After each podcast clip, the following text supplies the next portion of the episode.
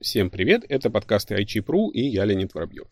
Недавно соседка по даче принесла мне удлинитель с диагнозом «не работает». Ну, собственно, дело не хитрое, я его разобрал, посмотрел, что там произошло. К счастью, его не перебили где-то посередине, просто обуглился и отвалился провод вместе крепления с одним из контактов. Ну, вроде бы мелочь, отрезать, зачистить э, и соединить, собственно, их заново труда особого не составляет. Но если провод подгорел один раз, он обязательно подгорит и второй. То есть налицо явная проблема. В этот удлинитель включали что-то такое, для чего он абсолютно не предназначен. Собственно, все почему. Когда мы приходим в магазин и видим какие-то идентичные товары, неважно, это смартфоны, телевизоры или удлинители, нам кажется, что все они одинаковые.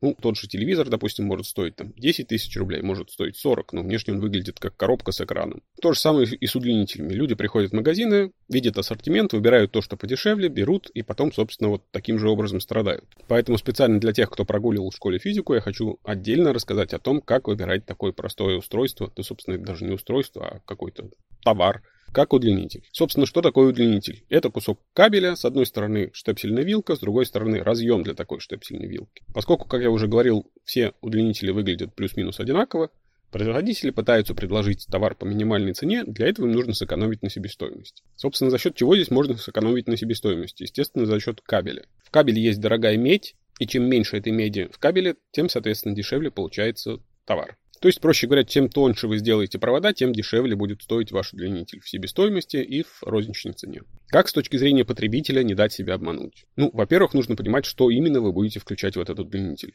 Одно дело, если это настольная лампа или зарядное устройство для смартфона, и совсем другое дело, если это что-то, какой-то мощный прибор, который потребляет много электричества, например, электрический чайник. В первом случае удлинитель с тонкими проводами вам вполне подойдет. Но если вы в такой воткнете электрический чайник, вот вы столкнетесь примерно с теми же последствиями, с которыми столкнулась моя соседка по даче. Ну, первый пункт выполнили, то есть мы поняли, что мы будем туда включать. Допустим, мы будем туда включать чайник, и нам нужно подобрать удлинитель под этот чайник. Все удлинители имеют две основные характеристики. Ну, первый это длина, собственно, тут вам ничего объяснять не нужно, вы прекрасно знаете, какой длины вам нужен удлинитель. Вторая характеристика – это максимальный ток, на который рассчитан этот удлинитель. Он обязательно указан на этикетке или на самом удлинителе, например, 10 ампер, 10А. Как понять, собственно, сколько нам нужно ампер в нашем идеальном удлинителе? Поскольку электрическая мощность равна произведению тока на напряжение, пойдем обратным путем. То есть определим значение тока через имеющуюся мощность и напряжение, которое мы все прекрасно знаем, 220 вольт нашей сети. Допустим, ваш чайник имеет мощность 2,2 киловатта, то есть это 2200 ватт.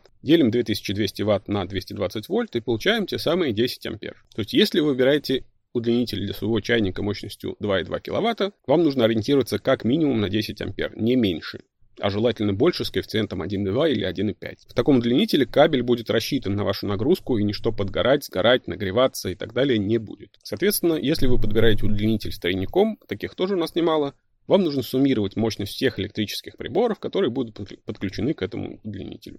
Мощность всегда указана на самих этих приборах, даже на корпусах, если упаковку вы вдруг давно уже выкинули. Но даже если на удлинителе указан максимальный ток 10 ампер, это еще ничего не значит. Потому что на заборе у нас, как известно, тоже много что написано. По крайней мере, тот удлинитель, с которым мне пришлось иметь дело, не имел вообще никаких опознавательных знаков относительно производителя. Ни его названия, ни его телефона, ну, собственно, вообще ничего. Если вы покупаете удлинитель на рынке, обратите внимание, чтобы у него был, ну, хоть какой-то бренд, хоть какой-то признак, что он сделан не в соседнем подвале, а действительно на серьезном производстве. Тем, кто умеет держать отвертку в руках, я бы советовал еще и проверить, конечно, уже после покупки, все соединения проводов с клеммами. Если вы будете все-таки эксплуатировать удлинитель с нагрузкой, на которую он не рассчитан, то вот такие вот выходы его из строя, это вообще самый оптимальный сценарий, что с ним может произойти. Надеемся, что теперь хоть одной проблемы у вас станет меньше, слушайте наши подкасты в социальной сети ВКонтакте, а также на других ресурсах Google, Apple, Яндекс и так далее. Еще больше советов вы можете найти на нашем сайте itip.ru. На сегодня это все. Оставайтесь с нами. Всем пока.